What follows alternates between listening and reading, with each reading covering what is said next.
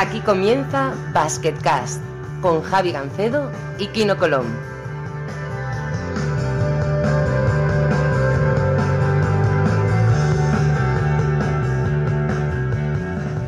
Hola a todos y bienvenidos a un nuevo episodio de Basketcast. Soy Javi Gancedo, como siempre, y como siempre, campeón del mundo, Kino Colón. Muy buenas. Muy buenas, ¿qué tal? ¿Cómo estamos? Muy bien, he vuelto de Roma y la verdad es que me ha llovido, me ha llovido todo lo que me tiene que llover y más, pero lo he pasado, lo he pasado bastante bien. Eh, su ciudad recomendable, tío. La verdad es que no sé si has estado en Roma por, por no sé, porque con la Virtus Roma no sé si llega, ha llegado a jugar o no, pero... No, yo soy un enamorado de Italia, entonces hice un tour ahí por el, por el norte con, con la familia y tal, pero en Roma he estado en el aeropuerto de pasada, pero no es de las que me falta por ver, así que, que iré pronto. Bueno, y hablando de ciudades, aquí hay un hombre que se ha hecho, se ha hecho bastante famoso con el nombre de una ciudad. Darko Peric, muy buenas. Hola, buenas chicos. ¿Qué tal? ¿Cómo estás, tío? Bien, bien. Bueno, hay que decir que eh, vamos a hablar un poquito de la serie de La Casa de Papel. Para que no lo conozca, Darko Peric eh, eh, interpreta el papel de Helsinki en la famosa serie La Casa de Papel, eh, que está petándolo por todo el mundo. Eh, me dijiste el otro día que era la serie más vista en, en toda Europa, ¿no? No, es que lo que dicen estadísticas es la serie de no habla inglesa las- la más vista del mundo. Madre mía. O sea, Sí, sí. Es Yo, tremendo. yo esto lo puedo más o menos corroborar, no la estadística general, pero muchos extranjeros que vienen aquí preguntan, bueno, hablamos de series, nosotros viajamos mucho, y entonces me preguntan, ¿qué serie me recomiendas tal? Y cuando digo esta de Casa de Papel, todo el mundo ya la ha visto, tal, no sé qué, y todos los extranjeros les encanta, o sea, que no es algo solo a nivel eh, nacional, sino también internacional, eso te lo aseguro yo. No, no, no, es, es muy, es muy heavy, ¿eh? De verdad. Ya bueno, y supongo que lo importante... No, no me interesa tanto hablar de la serie porque eso, ya sabes, el tema de los spoilers y todo el rollo ese lo llevo bastante a rajatabla, pero sí me gustaría saber cómo te ha cambiado la vida eh, con el tema de la serie. Supongo que a ya, ya eras más o menos famoso, había salido, recuerdo, en Crematorio, había salido en Mar de Plástico, pero esto es otro nivel, claro. Claro, esto es otro nivel. Esto es un poco nivel. Oye, no me comparo con Doncic, pero es lo que, está, es lo que le está pasando ahora a Luca, ¿no? Es un poco, sí, en Madrid ya he sido bien, ya eh, jugaba, ya ganó la liga aquí, luego ganó europeos, luego ganó Euroliga, pero ahora, tío, en, en, en NBA todo el mundo ya sabe ahora que pues esto mismo pasó conmigo. Yo aquí en España llevo 15 años, ya primeros papeles que hice era aquí en, en Cataluña, en Barcelona, donde vivo, en TV3, y luego tú has mencionado Crematorio, esto fue la primera serie que, que hice en Madrid. Eso fue en 2010, ya hace nueve años. Y, y, pues esto pasé por todas las series donde faltaban los malotes del este. O sea, ruso malo, serbio malo, bosnio malo, todos estos, los rumano malo, todos estos los hice hasta que apareció la casa de papel y ya me catapultó al totalmente otro nivel. O sea, ¿Ya cuando, ya cuando lo hacías, ya, ya pensabas que iba a ser un super éxito o no? Eso nunca lo sabes hasta, hasta el final. que va, tío. O sea, yo creo Vale. que nadie, ni tú, ni tú cuando empiezas una temporada, ¿sabes qué te quiero decir? Sí, sí, O sí, sea, sí, sí, sí. O mira, mira, mira, el mejor ejemplo, España en el Mundial ahora. O sea, a ver, ¿tú has pensado sinceramente que España va a ganar el, el Mundial?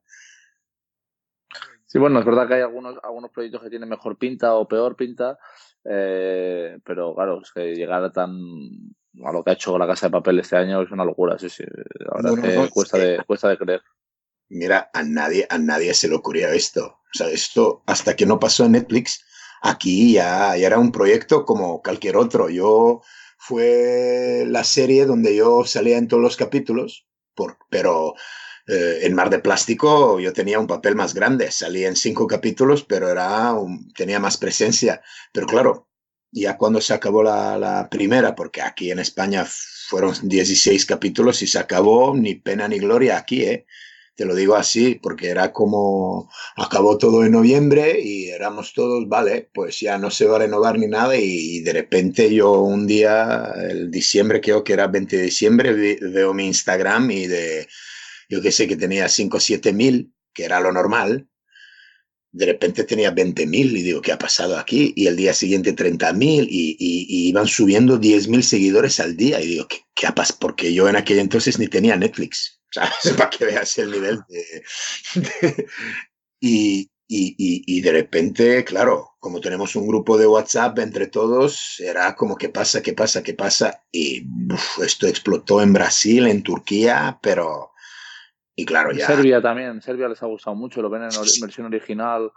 Eh, bueno, todos los serbios con los que he jugado me dicen, oh, la casa de papel es increíble. Sí, la Serbia, pero Serbia, Serbia y muchos países luego. ¿eh? Grecia, Grecia. Hoy, hoy he hablado yo con Basilis Panoulis, que por cierto te, manda recuerdos, dice que no te manda ninguna pregunta porque luego tengo, en el turno de preguntas tengo preguntas de Celebrity, que lo sepáis.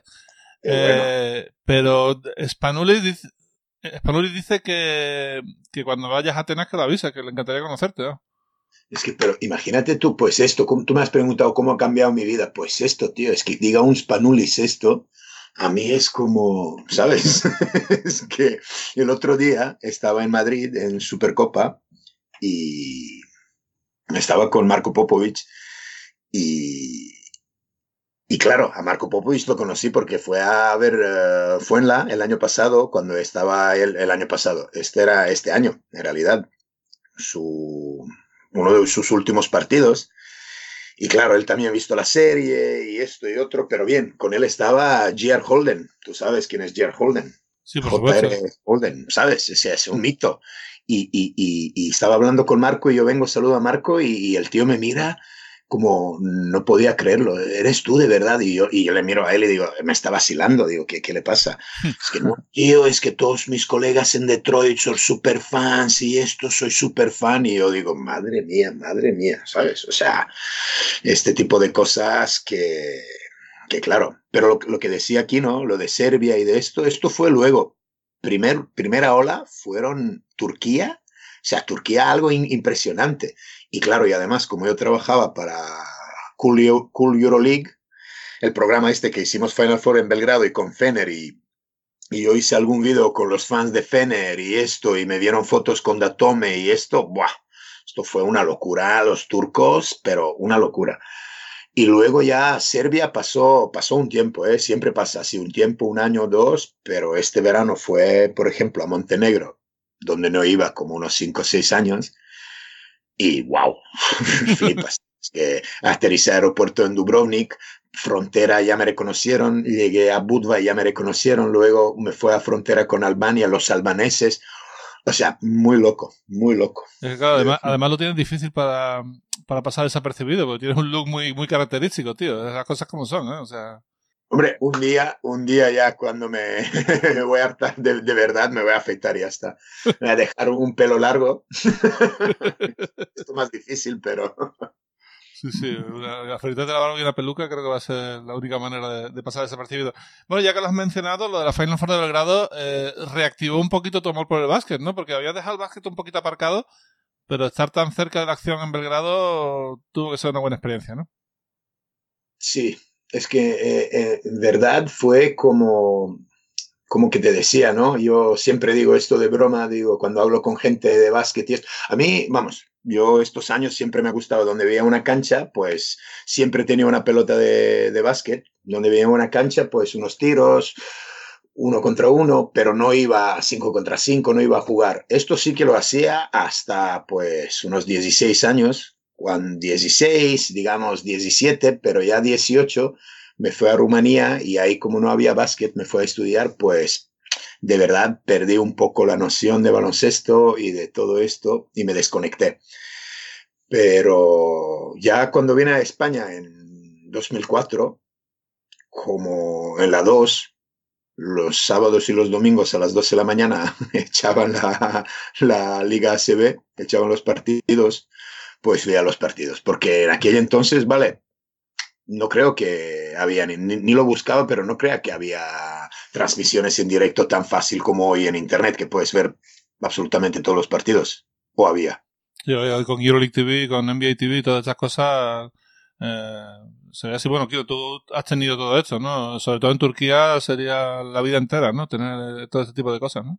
¿Pero en qué años? Sí, hablamos, de 2000, hablamos de hace 15 años. Ah, no, yo hablo de los últimos 3, 4 años. No, yo, yo TV empezó en 2007, por ahí, sí. Antiguamente era o la televisión o nada, ¿no? Y había que intentar eh, por ejemplo, la Euroliga intentaba ir en abierto en todos los países posibles porque, bueno, por eso, porque la, ahora, hoy en día, pagando 10 pavos te vas a un Dazón o una cosa así y te puedes ver cualquier partido de Euroliga, ¿no? Pero antiguamente eso no, no se... Es mucho más fácil y de verdad, y, y, luego hay, hay páginas web de estas que te las puedes ver todos. Yo, por ejemplo, veo algún partido de, de Liga Rumana. O sea, hay, hay, hay, páginas de estas, o sea, ¿sabes qué te quiero decir? Pero cuando vine aquí a España, después de estar en Rumanía y después de estar en Alemania y por ahí dando vueltas, cuando vine aquí, es que, claro, joder, es un país de baloncesto también. España es un país de baloncesto. Aunque mucho fútbol, mucho fútbol, pero aquí hay una tradición de baloncesto y entonces, pues me recuerdo muy bien. Eh, 2004, tío, en Varna y, y, la temporada, pues esta justo estaba, estaba Marga sola, estaba muy joven, estaba en Girona, estaba Ricky en Juventud, Tomasevich estaba en Valencia, me recuerdo. Cierto. Y, y, y, esto eran, pues así aprendí castellano también, porque vine aquí de, de, Berlín y, vamos, hablaba inglés todo el día, no... Y ahí ya empecé, pero claro, ya la vida daba muchas, yo, yo, he sido muy punky, siempre, lo digo siempre públicamente que he sido muy punky y, y, tenía otras prioridades y también pues hacía muchos performances, hacía teatro, eh, otra vida, vamos, muy poco deporte. Deporte también entrenaba, entrenaba, tuve una época pues ya de esto han pasado más de 10 años que he entrenado boxeo, unos 3 o 4 años, boxeo, Muay y esto cuando ya me puse en forma y, y, pero bien, siempre cuando había una cancha tiraba. Pero fue cuando me mudé a Barcelona, volví, porque estaba fuera, no sé, he vivido un año en, en los Pirineos, en una masía, luego he vivido tres años en Sabadell. Y cuando volví a Barcelona, hace como cuatro, ya cuatro años y algo, pues aquí en mi barrio tengo una cancha al lado de mi casa y, y, ahí empecé con mi vecino, bam, bam, bam, empecé a ver los partidos, empecé a ir a, a, a ver los partidos a Badalona, fue a ver alguno al, al, Palau, ya empezaba a engancharme cada vez más, cada vez más y cada vez más. Entonces fue cuando mi repre me, llamó y me dijo, oye Darko, tengo un trabajo para ti, es un poco raro, no es de actor, es un poco de presentador, pero como sé que a ti te gusta el baloncesto, a ver igual te apetece. Y cuando me contó, dije, claro. me dijo, oye, vas a hacer un programa que vas a hacer entrevistas a los jugadores y vas a ver los partidos de Euroliga. Y yo digo, ¿cómo? Buf, de cabeza. Y entonces fue cuando me enganché bien, bien. Sí, lo, eh, me hace gracia porque, fíjate, estamos hablando del otro día, eh, quedamos para comer y nos conectamos muy bien, pero mmm, no, prácticamente no hablamos tú y yo en aquella Final Four.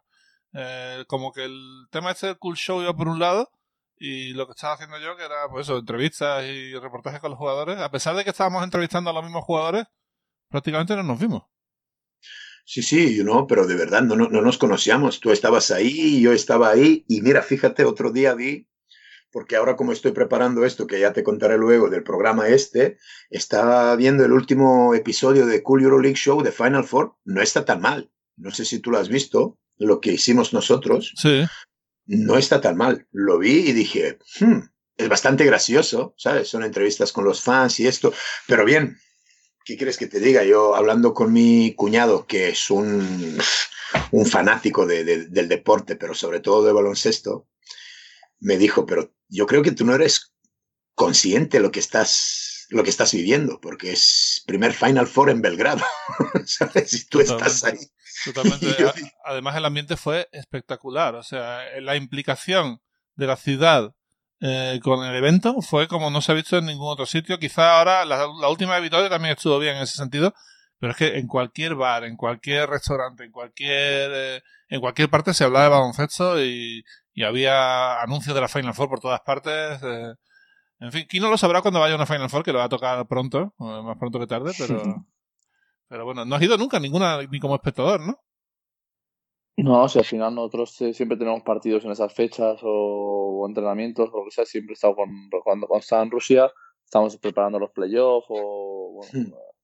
no solo estar en vacaciones en esa época, pero bueno, sí que estaba en alguna Copa del Rey, por ejemplo, con, como, como espectador y ya me imagino que eso tiene que ser aún más bestia, pero es toda la ciudad hablando de baloncesto, se vive muy, muy el baloncesto, mucho y creo que es algo muy muy bonito. Yo creo que, son eventos muy bonitos y muy buenos para nuestro deporte y que bueno, aparte cuando se juntan todas las aficiones, bueno, pues van cantando, se van un poco picando en broma entre ellos y es algo muy bonito.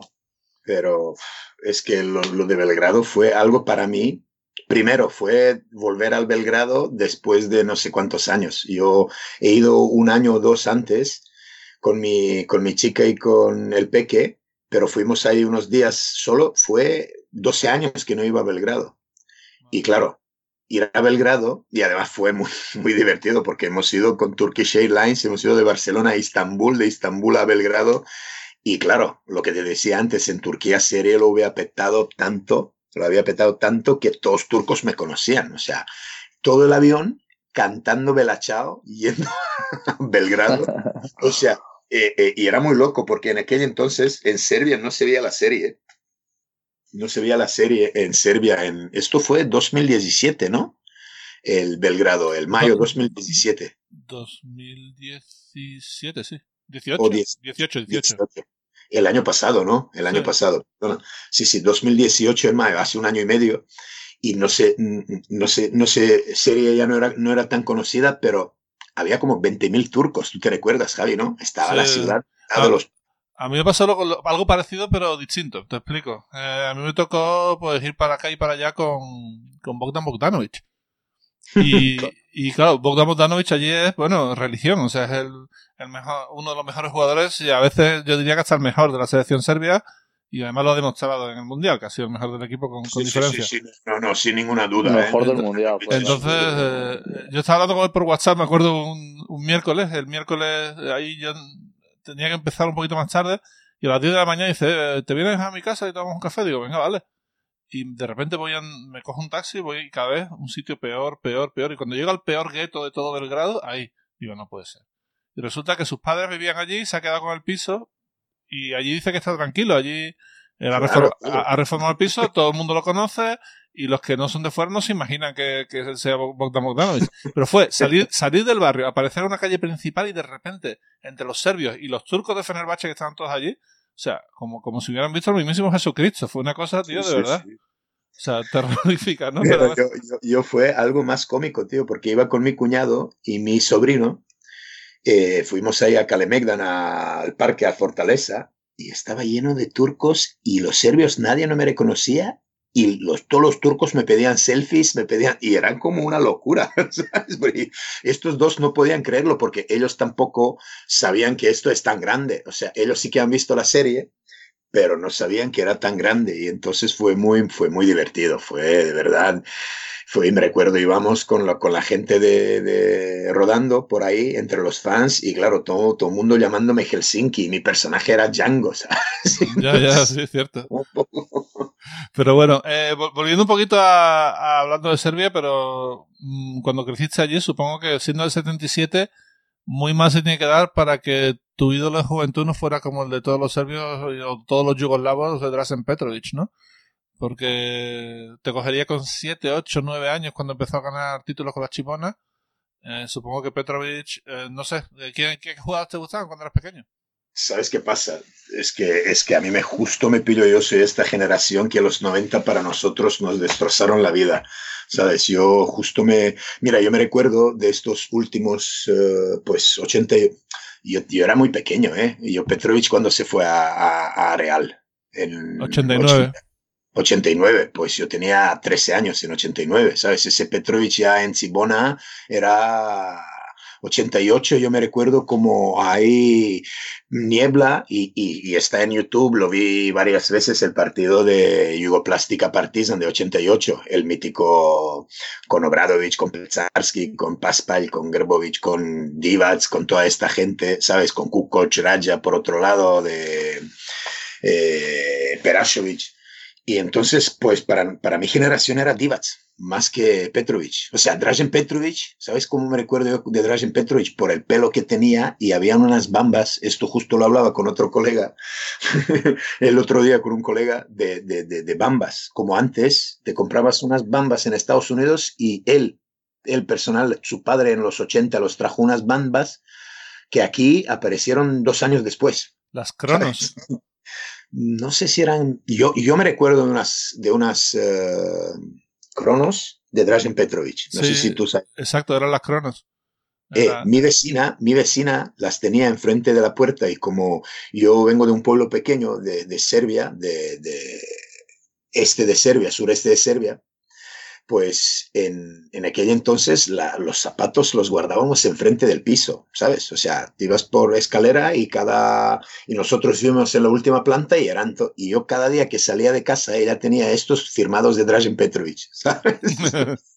O sea, esto es Dražen Petrovic para mí. O sea, eh, claro que ya es un mito y toda una leyenda, pero claro, yo siendo un muy niño y en Serbia esto luego se polarizó mucho, muchísimo. Después de aquel, aquella bronca en Argentina entre él y Divac, pues ya te puedes imaginar, en los 90 ya empezaron ahí entre tonterías estas de nacionalismos, tío, que no llevan a ninguna parte, solo al infierno pues esto pasó y entonces, claro, como nosotros hemos sido niños, pues Dražen Petrovic era un poco, ¿sabes? En Serbia lo tacharon, ¿sabes? Como... Lógico, lógico. Eh, Era como para, igual para los croatas, si hablas con un croata o si hablas con un jugador de baloncesto, ¿sabes? Que entrenado, que vivió baloncesto toda su vida, pues igual te va a decir Petrovic, pero para nosotros era Divac, además era el Divac que se fue a Lakers y que hizo todo aquello que hizo Divac, ¿sabes? Totalmente. Bueno, eh, Kino es del 88, pero nos lleva ventaja en el sentido de que, como sus padres son muy basqueteros, seguramente ha visto baloncesto desde muy pequeño y sí que ya ha recordado a todos los Georgievich, Danilovic, eh, todo esto sí que, sí que te suena un poquito más, ¿no? Sí, todos estos ya me suenan. Eh, George viste tengo una anécdota que yo cuando era pequeño, él vino a una, a un campus Nike de estos que se hacen en, en Andorra y a mí me gustaba mucho cómo jugaba, entonces me quería comprar las coderas, estas típicas que llevaba y mi padre al final me dijo que no, porque ahora esas cosas acaban debilitando a y bueno, por si acaso me enganchaba a, a llevar las coderas eh, a toda la vida, pues eh, me lo prohibió y tal, pero bueno, me ponía a ver un montón de vídeos de, por ejemplo, de Georgievich, eh, y pues yo el primer ídolo, ídolo así que tuve eh, fue Reggie Miller, que aparte no pega mucho con mi juego, ni con mi estilo, ni nada. Pero bueno, era el que, era el que yo me hacía levantarme por las noches a ver la NBA y con el que más disfrutaba. Totalmente. Yo, eh, si tengo que decir ídolos, en la NBA Larry Bird, por supuesto, y, y de europeo Tony Kukoc. Yo era un loco de Tony Kukoc, a mí me encantaba. O sea, era una clase, tío. Sí, pero yo me recuerdo... Kukoc le gustaba mucho también a mi padre. Yo era, yo, yo pillé más la época de Jesse Kivicius. Yo veía muchos vídeos de Jesse Kivicius y Steve Nash, sobre todo. Que era Mm. gente que con un físico más normal, pues, pues, los tíos dominaban sus, pues, Europa y la NBA. Pero, Son por los que ejemplo, yo, quizá yo menos me he fijado. Yo nací en 77 y, y estos, y estos jugadores, por ejemplo, Dali Pagic, eh, Moka Slavnic y todos estos, ya eran estrellas. Estos ya eran unas estrellas ahí. Yo me recuerdo, mi padre, nunca voy a olvidar esto, cuando me contaba anécdota en, en Pula, en Istria, cuando hizo la mili, cuando vio a Knego. ¿Sabes? ¿Knego? ¿Te suena? Sí, el pivote este con el pelo en el pecho, tío. Este, es- este era un, un animal, me decía mi padre. esto ya me pierdo, esto ya no los conozco yo todos estos. Sí, sí, sí. Y entonces esto, estos ya eran más ahí como, jo, como aquí, yo qué sé, ¿sabes? Epi o... Di tú. Solozábal, o Jiménez, Los- en fin, todos estos. ¿eh? ¿sabes? Sí, sí, Vilio. sí. Sí, sí, sí. No, es que yo no sabía, no sé, te digo, no soy un especialista, no soy como tú, no trabajo, no vivo del básquet, y entonces no sabía que Moka Slavnic estaba en Juventud. Mm. El Subi ganó una, ganó una liga. Que, que Ganó antiguamente- liga, la primera, la primera ganó, ganó liga con Juventud, tío. Y yo cuando vi esto digo, porque este tío sí que era, era, vamos, era, yo creo que uno de los primeros jugadores con carisma así fuera y dentro de la cancha y era showman. Este tío era showman, siempre. O sea, era un, y pues estos son más, claro, Dražen Petrovic, sí, Dražen Petrovic en los 80, pero luego en los 90, eh, para los chavales de Serbia, pues no era como que era para todo el resto del mundo, que era un jugador fantástico, pero en Serbia tuvo este minus que era muy nacionalista, croata, ¿sabes? Y entonces eran muchísimas historias de estas, claro, en aquellos años turbios de los 90 era, es una pena, es una pena. ¿Tú conoces el libro este que se llama Los sueños rotos? Eh, sí, hombre, claro. Además conozco al autor, a Juan Hinojo. Y el, el libro es fantástico. Además tiene una cosa que es que se subieron vídeos al, a su canal de YouTube y puedes ir leyendo el libro y a la vez viendo los partidos, con lo cual eh, es una cosa como muy interactiva. Eso se lo recomiendo a todo el mundo, el libro, Sueños Rotos, fantástico. Pero si son capaces de eso, de leer 10, 12 páginas, luego ir al YouTube y ver lo que había pasado, esto es una pasada. ¿eh? Pues yo no sabía esto y lo voy a hacer. Lo voy a hacer, voy a ver los videos porque es la historia, si no, Kino, si no lo has leído, es la historia del baloncesto yugoslavo y te explica cómo empezó. Se llama Sueños Robados, de hecho, ¿no? sueños robados, perdona, sí, sí, los sueños robados, no los sueños rotos, sueños robados. Pues lo dicho, quiero He oído hablar de esto. Yo creo que alguno de mi equipo lo está leyendo ahora. Si no me equivoco, eh, si no me equivoco, San Emeterio, creo que lo está leyendo justo ahora. Hostia, San Emeterio. Este es, este es uno de mis jugadores favoritos. De, libros y tal, y bueno, yo hablaba del de Agassi, que me gustó mucho. Él se ha leído ahora el de Lamarodom, que fue compañero suyo, que dice que es, eh, bueno, cuenta el tío todas las vivencias que ha pasado, pero aparte sin pelos en la lengua, y que es muy recomendable porque, de ver cómo se le fue de las manos todo. Y me suena esto que habéis dicho de la, de la historia esta de Yugoslavia y tal, como que se lo estaba leyendo ahora. Pues sí, algún día podríamos hacer un especial de libros de baloncesto porque hay mucho y muy bueno, pero este Sueño Robado de verdad es, de lo mejorcito que se ha escrito en España y desde luego como enciclopedia del baloncesto yugoslavo lo han traducido al serbio, bueno, al serbio seguro, hicieron una fiesta de presentación allí y creo que lo han traducido a más idiomas, o sea, es una cosa sí, autoproducida. sí, sí, sí, lo, sí. Lo voy a comprar en serbio, lo voy a comprar en serbio también para mi, para mi sobrino porque es Además, es muy, muy, muy, muy profundo, tío. Es que, además, en prólogo dice, yo creo que Malkovich o Stankovic, no sé, uno de, de, estos dos, que dice quién es este tío que conoce más historia de baloncesto yugoslavo que nosotros mismos. Sí, sí, un tipo, es un tipo grueso, Juana, y la verdad es que el libro le ha quedado de 10. O sea, hay pocos, pocos libros en España a la altura de, de ese. Bueno, y hablando de proyectos y hablando de, baloncesto, Darko, tienes algo en mente, ¿no? A ver si, a ver si cristaliza, ¿no? Pero estaría bien, ¿eh?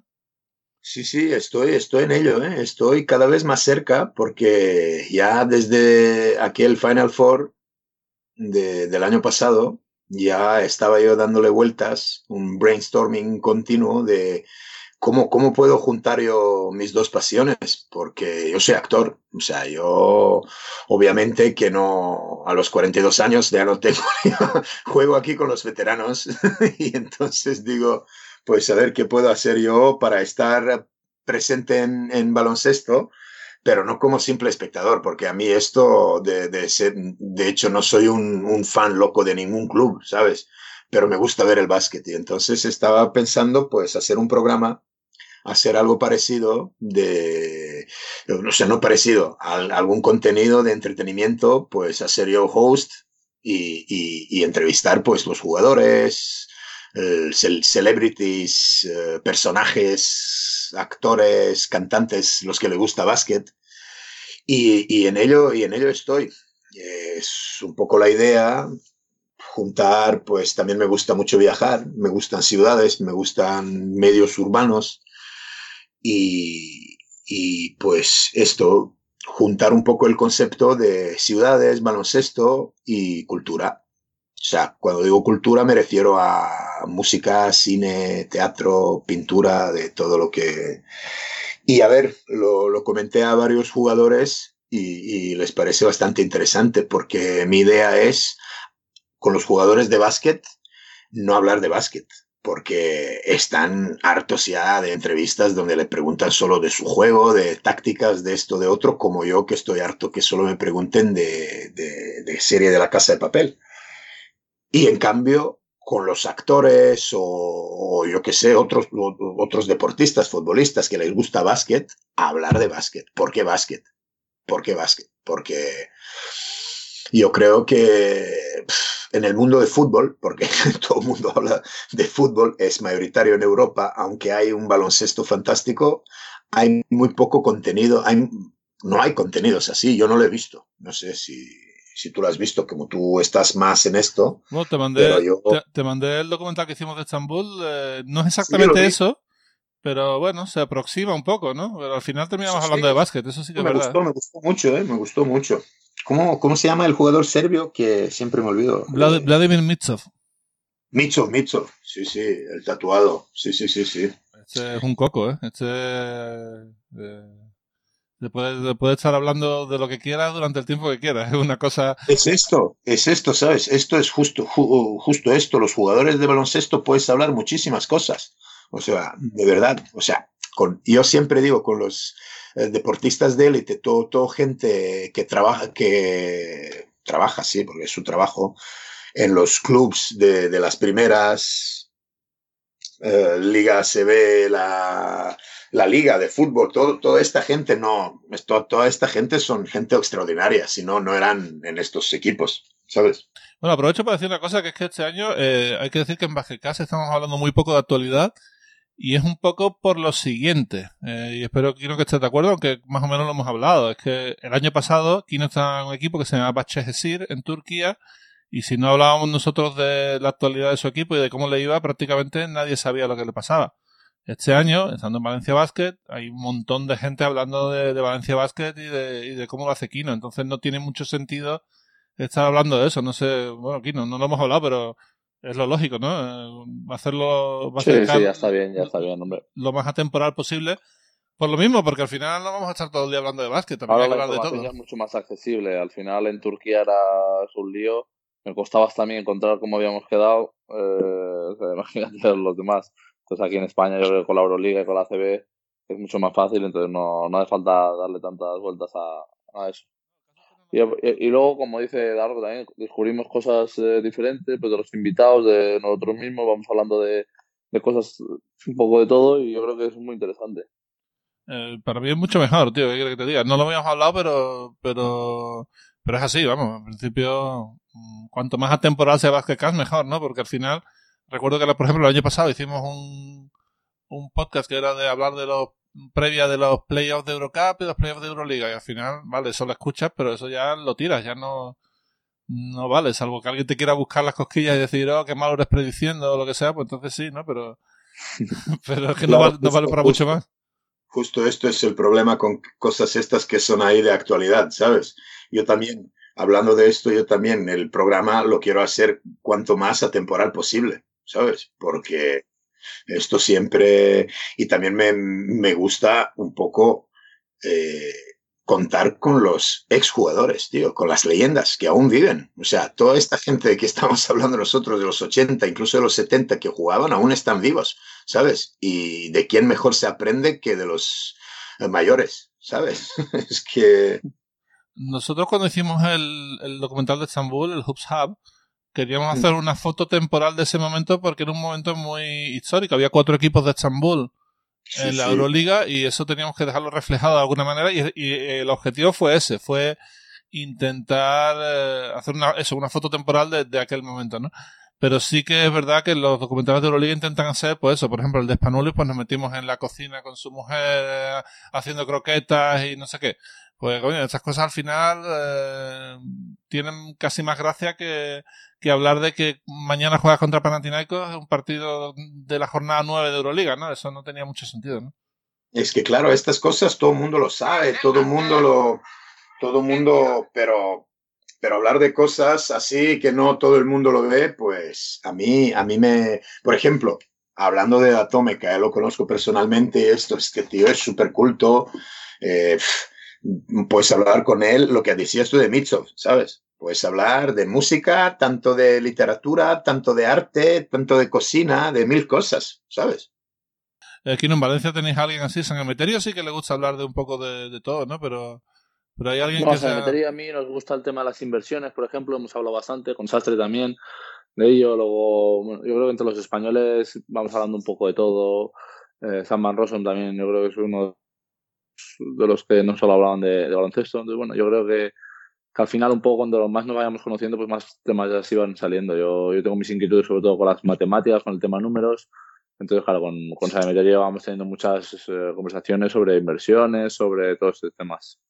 Pues un día, un día aquí no hablaremos tú y yo de estas cosas también. charla, él tiene una charla hizo, una, hizo una charla de una hora y sale en YouTube y sale él hablando de cómo él invierte el dinero, cómo cree que es la mejor manera. San Emeterio. Pues, sí, San Emeterio, sí.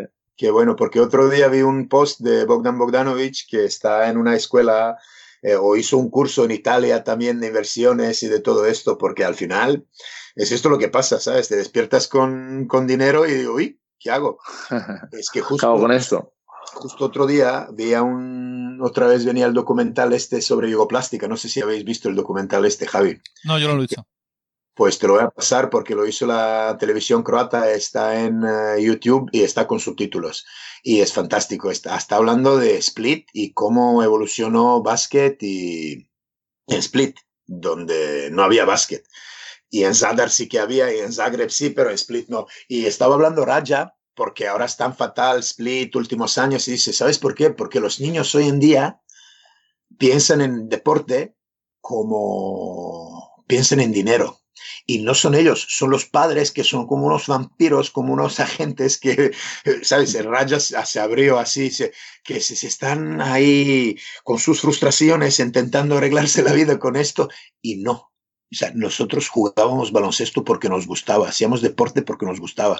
Es un error hacerlo por dinero. Y entonces, yo me imagino cuando tú eres un chaval que tiene como Luka Doncic 16 o Ricky Rubio y llegas a los 20 en NBA y te vienen los contratos estos de estratosféricos, pues claro, es que al final tienes un poco que estudiar lo que hacer con tu dinero, si no, se van a ocupar los mayores. ¿Sabes qué te quiero decir? O sea... cuando, cuando tenga dinero alguna vez lo, consultaré, porque yo no, no, estoy a ese nivel, ¿no? No, ya en serio, pero lo de, lo de San Emeterio queda pendiente, tienes que convencerlo. No creo que haga mucha falta convencerlo porque hay buen rollo, pero tiene que venir a Basket Cast San Emeterio, hombre. Esto, encárgate. Hablando que... de San Emeterio, lo pelearemos, lo pelearemos. Esto es uno de mis jugadores favoritos aquí, ¿eh? de verdad. Este una máquina, una máquina el tío. No lo conozco personalmente, pero su estilo es, uf, madre mía. Sí, es, bastante bueno. ¿eh? Pues no sé, eh, podríamos pasar a las preguntas. No sé si alguien quiere preguntarle a alguien algo antes de empezar con las preguntas de la gente, porque ya te digo que tenemos preguntas de celebrities, tenemos preguntas del público, tenemos un poco pues de venga, todo. dale con las preguntas ya, dale con las preguntas y si nos dejamos algo ya, ya lo haremos al final. Sí, vale, perfecto. De todas formas voy a empezar a buscarlas, pero la primera pregunta creo que sea la de mi mujer, porque si no, por eso tiene, tiene que tener algún tipo de prioridad, ¿no? Digo yo, ¿no? eh, le quiere decir a Darko eh, que tienes un montón de tatus, ¿qué te inspiró para el tatú del oso que tienes en el vientre? Y si tienes algún tatuaje inspirado en baloncesto. Justo otro día lo estaba pensando, digo, tengo aquí un esqueleto levantando pesas y un esqueleto boxeador. Estos son de cuando hacía, pues, esto, boxeo. Eh, de baloncesto no tengo ninguno, ¿eh? Pero creo que sí, una pelota me la voy a hacer tarde o temprano. Estoy esperando a ver si, si, si mi hijo se va a poner a tatuar. Ah, ¿Y lo del oso? Lo del oso, pues, ¿qué quieres que te diga? Es que mira, justo hoy estaba viendo una película antigua de, de los 70 con John Wayne que hacía de un poli y eh, MCQ se llamaba la peli, no sé si la has visto, muy, muy kinky. Y le decía a una mujer a este, pero tú eres un oso, tú eres un oso. Pues yo también tengo, tengo esta cosa con los animales y es como un,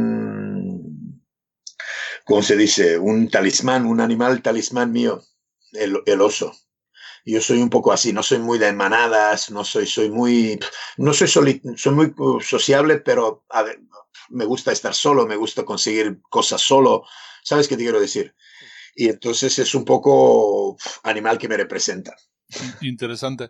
Bueno, antes de pasar por las preguntas, es que se me ha olvidado una cosa que es importante, creo, y es que la ACB te ha, te ha captado para eh, intentar a, hablar del bullying, ¿no? Eh, a ti y también a Iñaki Zubizarreta, si no recuerdo mal.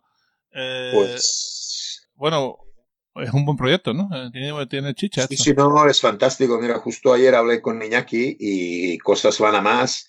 Y, y, yo encantado, encantado de participar en un proyecto así, porque además es un poco elevar la conciencia sobre el problema este y sobre todo en el deporte, tío.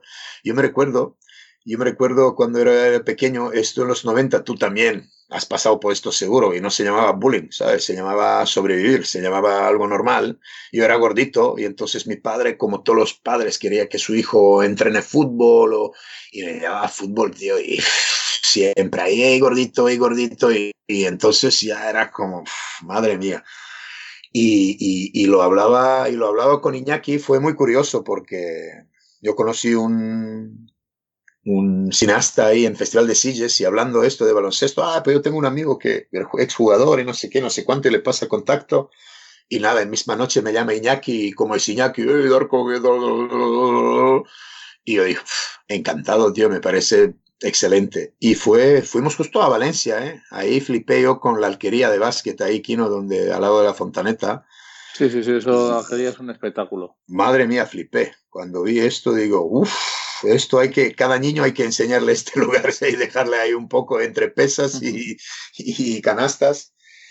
Y entonces fue como el apertura, el primer, el primer evento fue ahí en Valencia y con Iñaki, eh, vinieron algunos psicólogos, porque esto lo hace Iñaki con una fundación que se llama NASE, no al acoso escolar, que otra casualidad, que está aquí a, dos manzanas de mi casa, o sea, está en Guinardo, está al lado de casa, y, y nada, eh, cuando los de ACB dieron el informe Robinson, donde Iñaki yo también vi el informe este, el informe Robinson, el programa este, no sé si habéis visto esto, donde Iñaki habla de cómo lo acosaban a él. Entonces se emocionaron tanto que lo llamaron y dijeron, vamos a hacer una campaña.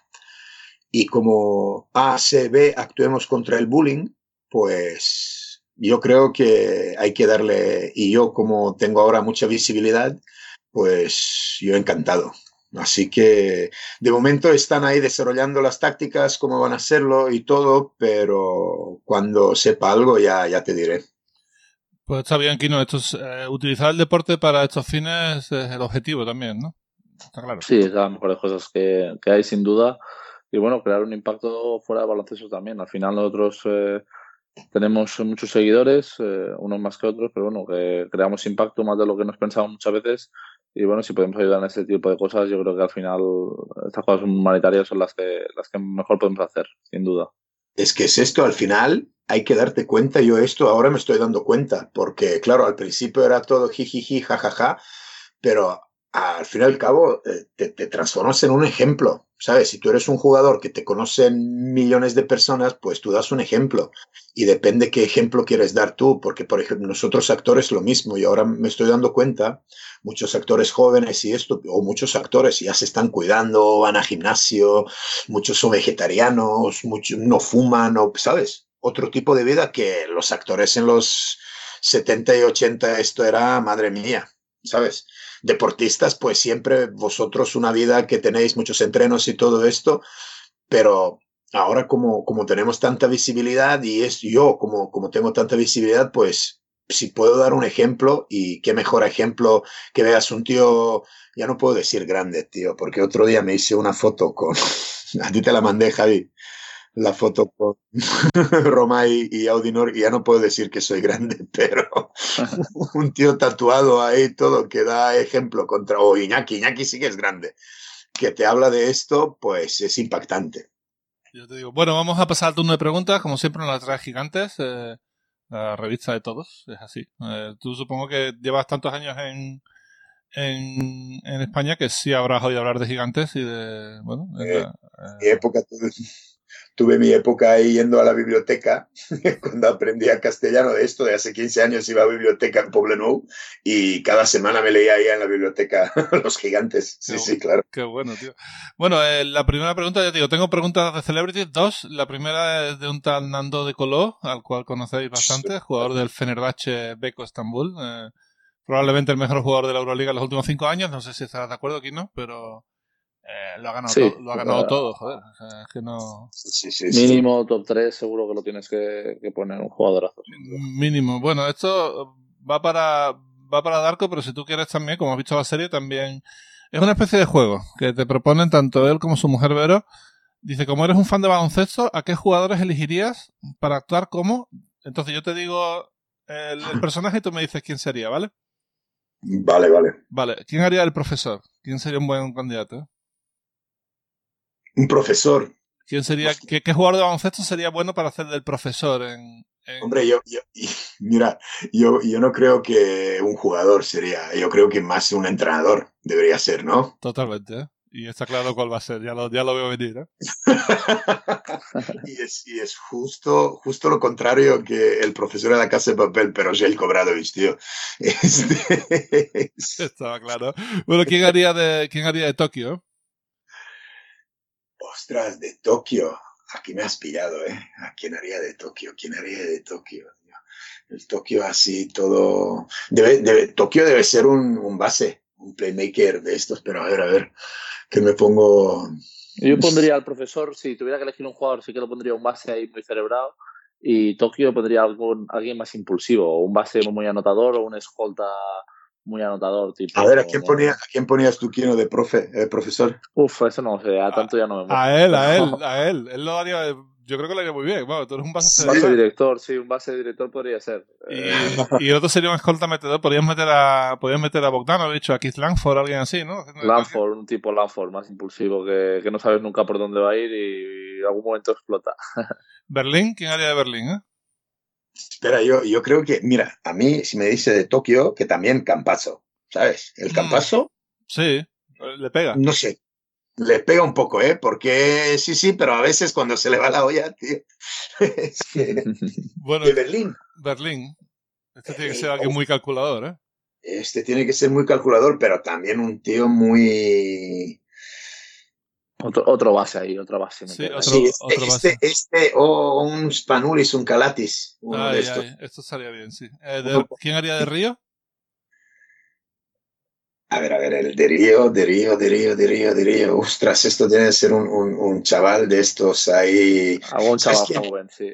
Un chaval joven, eh, eh, y siempre digo, porque lo vi otro día, yo creo que jugaba contra Valencia en, en, en Barcelona, eh, Balomaro. Volmaro, sí. Volmaro, Volmaro. Volmaro podría hacer de, de Río. Jugaba, jugaba contra Valencia, ¿quién o no? Sí, Sí, sí, sí, que estuviste tú en el partido, aparte. Sí, sí, sí, sí, y le hizo este pase a Mirotic y luego se puso a machacar, tío, que era su primer partido y se puso a machacar. Digo, guau, vaya, vaya, vaya coraje que te, pues este lo pondría yo de, de Río, porque Río además está bien, y el actor que hace de Río, Miguel Herán, madre mía, ¿eh? es un, tiene esto, 22 años creo que tiene, y es un misil, es, es un tío fantástico, pero claro, y yo esto siempre lo digo, uf, si esto me pasaba a mí a los 22 años, wow.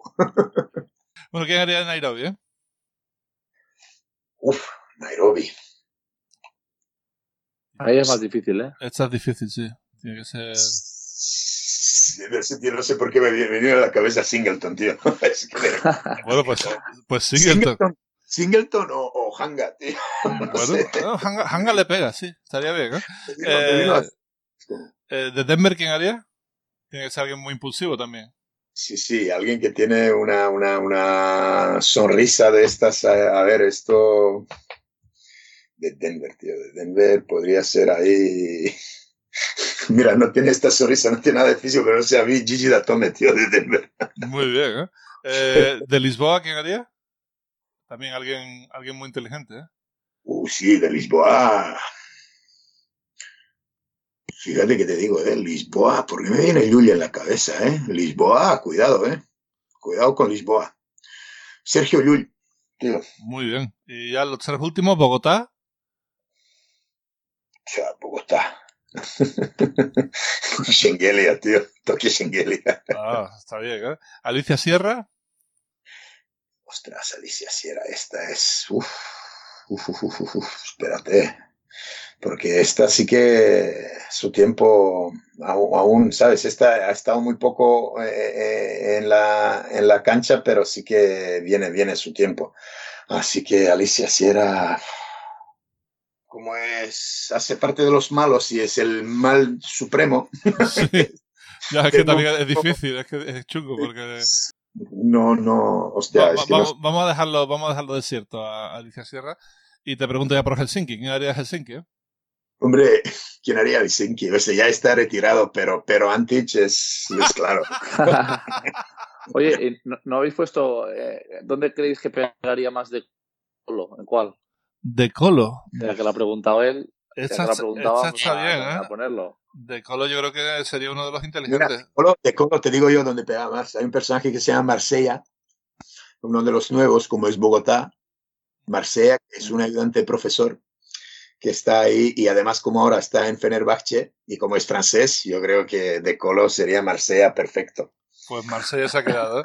Y la segunda pregunta, esto lo tenía que hacer porque vosotros sabéis que, bueno, Darko interpreta Helsinki y ¿quién es el mejor jugador finlandés que conocemos? Petteri Koponen. Así que, así que he contactado con Petteri y me ha dicho, quería entrar en directo pero al final no ha podido entrar, pide disculpas por ello y dice que, bueno, eh, la pregunta que tiene es en dos partes. La primera, eh, ¿por qué se eligió que los personajes cogieran nombres de ciudades? ¿Y fue algo que se os dio alguna opción o simplemente se os dijo el guion que, tenía que ser ciudades y punta? Eh, mira, lo de ciudades fue un poco, tú sabes que la serie Casa de Papel es un poco homenaje a la mítica película de Reservoir Dogs de Quentin Tarantino. De hecho, se hizo 25 años después del aniversario de... ¿Sabías esto? No lo sabía, pero tiene sentido ahora que lo dices. No sé, no sé si lo publicó. No, no, sí, sí, Alex Pina, el showrunner de, de, la serie, esto era su idea. O sea, dije, venga, vamos a hacerlo. Y entonces, como la película Reservoir Dogs, los personajes eran colores, ¿no? Pues eh, ellos dijeron, vale, vamos a poner ciudades. ¿Por qué? Eh, ¿Por qué ciudades y, eh, internacionales y no ciudades de España? Esto nunca lo, nunca lo sabremos. Pero esto creo que fue un poco, eh, digamos, no precursor, no sé si palabra es esta, de que va a tener éxito internacional. Porque imagínate si eran personajes en vez de Nairobi, Valladolid o en vez de... Helsinki, Teruel, ¿sabes? Era un poco más complicado que, que pegue tanto. Totalmente. Bueno, y la segunda, la segunda parte de la pregunta te la puedo imaginar, que si has estado en Helsinki y si no, ¿cuándo vas a ir para allá? Es que nunca he estado en Helsinki y de verdad me gustaría mucho. Conozco a alguna persona, tengo una amiga aquí en, en Barcelona de Helsinki y además ellos tienen buen básquet, ¿no?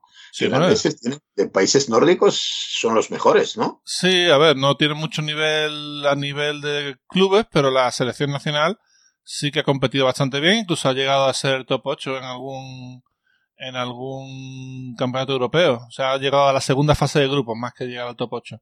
Pero sí que, bueno, eh, Petteri allí es súper conocido. O sea, fue el primer finlandés, o el segundo, el primero fue Mottola, pero Ahora también ¿El tienen. ¿El Ponen está ahora en Anadolu o dónde está? Está ahora mismo en el Bayern Múnich. Bayern.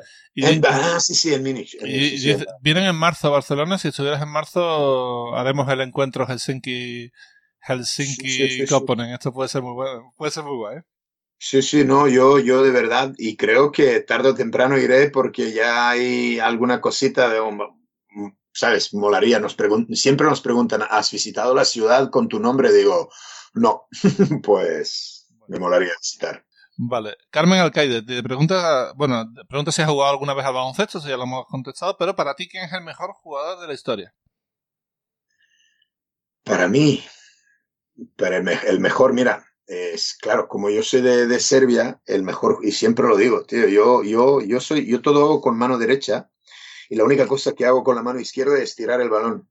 O sea, esto no sé por qué, no sé por qué. Y entonces yo de pequeño, cuando hacía esto, si mi padre, mis tíos, ostras, míralo este como, como Juchko, como Juchko, Juchko es apodo a de Corach. Y entonces Radio de Corach era, es una leyenda. Es, es, un tío que metió más de 90 puntos en un partido. O sea, para, para baloncesto yugoslavo y para mí es el mejor jugador de todos los tiempos. Claro, existe Michael Jordan, existe Magic Johnson, existe Larry Bird, Rajan Petrovic, Divac, Navarro, pero no sé, para mí Korach. Y, y fíjate que él, él murió en 69, yo ni nací, pero es él. 99 puntos contra el Albic de Estocolmo, es el récord de todos los tiempos de Euroliga.